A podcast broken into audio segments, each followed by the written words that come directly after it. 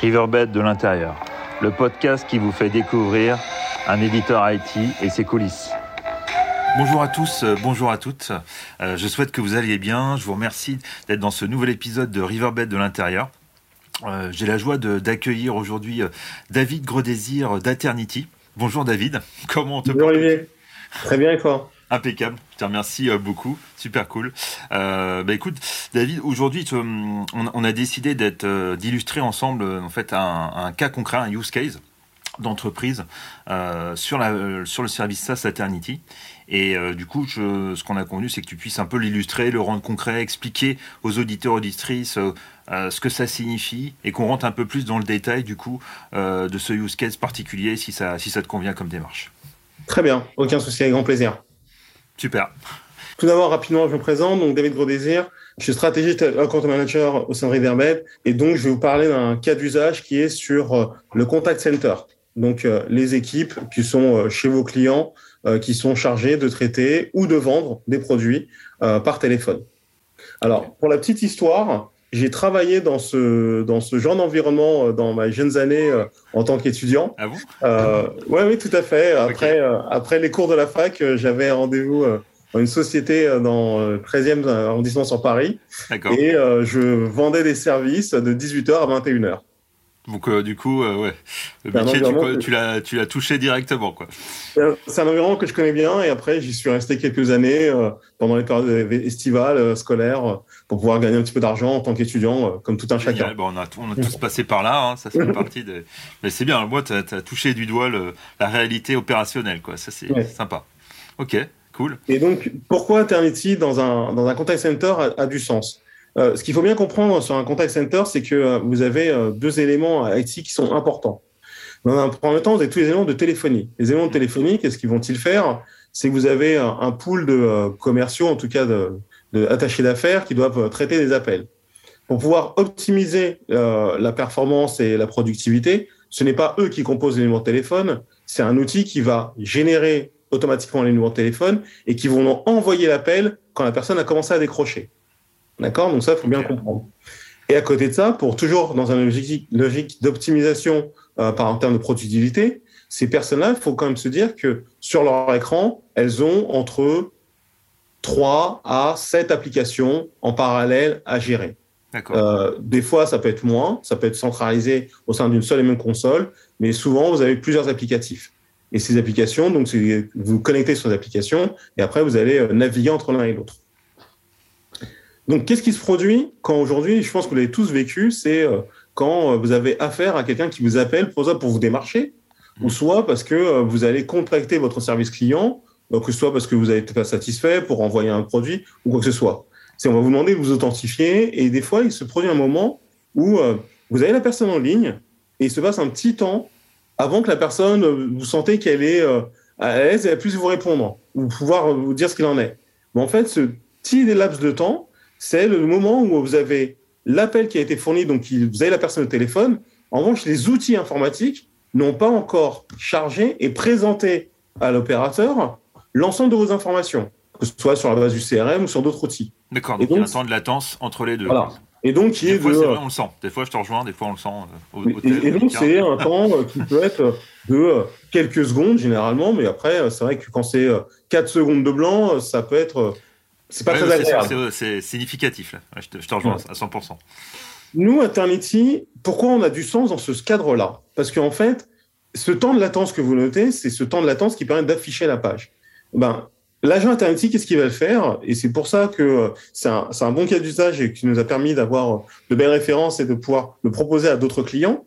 C'est que l'agent Eternity, une fois qu'il est installé sur les postes, il va pouvoir collecter l'ensemble des informations sur les applications utilisées, que les applications soient SaaS ou on-premise, et également donner des métriques d'usage et de performance de ces applications. D'accord. Et quand on constate une performance qui est en deçà des attentes et des SLA qui ont été positionnés, on va pouvoir avoir des éléments de root cause analysis qui vont pouvoir dire le temps de, qui est euh, anormalement euh, bas, en tout cas qui est l'expérience qui est mauvaise, est-ce qu'elle est due à l'application? Est-ce qu'elle est due au poste? Ou est-ce qu'elle est due au réseau Et donc, ce qu'on va permettre à nos clients dans ce cadre-là, c'est de pouvoir prioriser leurs actions pour améliorer cette expérience. Parce que c'est vrai que sur un centre d'appel, imaginez, là je vous parle d'un temps d'attente de 4 secondes par appel. Il faut savoir qu'en moyenne, les personnes qui font euh, opérateur euh, peuvent prendre entre 50 à 100 appels dans la journée. Donc c'est quand même de haute fréquence en tant que tel. Si vous arrivez à réduire de moitié ce temps d'attente, ben, c'est des gains de productivité que vous pouvez faire de manière assez évidente.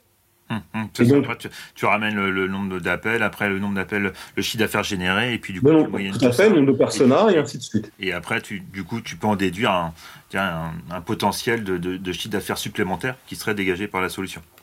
C'est cela. Et donc aujourd'hui, c'est ce que nous avons fait. C'est-à-dire que un de nos clients aujourd'hui utilise Eternity dans ce cadre-là. C'est-à-dire que ce client, il, il, intervient sur différents euh, continents et territoires. On a d'abord fait une première étape sur euh, la France et sur lequel ils ont pu déployer l'agent Eternity.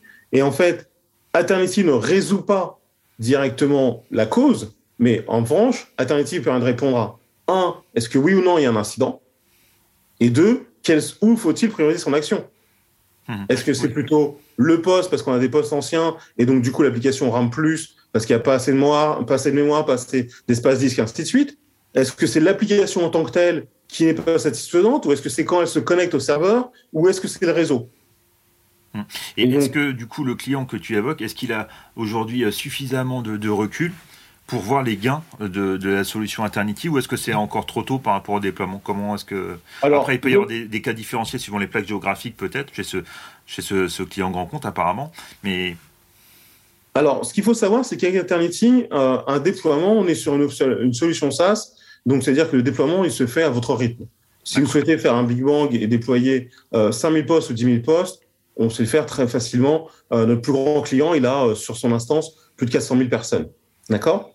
Donc, euh, ce qui signifie quoi? Ce qui signifie que en un temps assez court, on peut déjà apporter de la valeur et présenter des éléments. Donc, sur tout ce qui est stabilité du poste en tant que tel, et également après sur la partie performance application. Et globalement, ce qu'on dit, c'est que au bout de six semaines, vous avez des métriques qui sont fiables pour pouvoir prendre des décisions éclairées. Ah, c'est rapide. Six semaines, c'est hyper rapide. Ça. Un, mois et demi, euh, un mois et demi, ça y est, les métriques sont, sont, là. OK. Totalement. Le point important par rapport à cela, il est d'une autre nature, c'est que pour avoir une métrique, notre agent, ben, il est auto-apprenant, donc il faut qu'il ait une masse suffisante. Si vous le faites sur un poste, deux postes, ça n'a aucun sens notre, notre solution, elle est à l'échelle, elle se veut à l'échelle. Donc, c'est dire que globalement, autant sur des phases de, de, de proof of concept, on, on, on, fait sur des petits périmètres qui sont de 100 ou 200 utilisateurs. Aujourd'hui, pour apporter de la valeur à Eternity, on parle plutôt de déploiement qui se compte en milliers de postes. OK. Très clair comme, comme échelle de, je dirais, puis c'est logique par rapport à, l'échelle des problèmes rencontrés et qui sont de toute façon en corrélation directe avec euh, des problèmes business, des problématiques business. Là, on est au cœur même du, fonctionnement de, de centres d'appel, donc euh, dans ce que tu cites, donc ça fait pleinement sens. Mais après, en élargissant à d'autres cas métiers, c'est le même cas de figure, c'est la même logique qui s'opère, c'est ce qu'est en train, ce qui est en train de nous dire en fait. Tout à fait. Et donc, ce qui est intéressant, c'est voilà, c'est donc au bout de six semaines, on peut déjà démontrer de la valeur, ce qui a permis à notre client de pouvoir constater quelles sont les actions correctives qu'il doit entreprendre pour améliorer ses performances. Ceci a été un succès, puisqu'aujourd'hui, euh, c'est déployé sur une zone géographique. Nous sommes en cours de discussion sur déployer sur les deux prochaines zones, toujours en Europe, avant après de pouvoir attaquer d'autres zones que sont en APAC et également en Amérique. Ok, super. Donc, ce qui est intéressant, c'est que un contact center, ben, c'est quelque chose qui est euh, partagé par tous et qui parle à tous, parce qu'on est vraiment sur quelque chose qui est très business en tant que tel. Mmh. Euh, donc ça peut être aussi bien les grandes sociétés de ce secteur-là, mais ça peut être également euh, une société d'assurance, une banque qui a également ce service en interne et qu'on pourrait accompagner.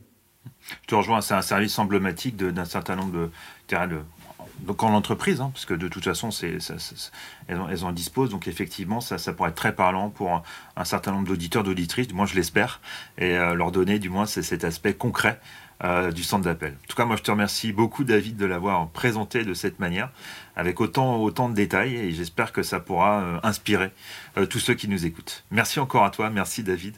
merci Je te souhaite une très très belle journée, belle journée à tous. Merci encore. Merci à vous, à bientôt. Si cet épisode vous a plu, laissez-lui 5 étoiles sur Apple Podcast ou sur Spotify. À très bientôt.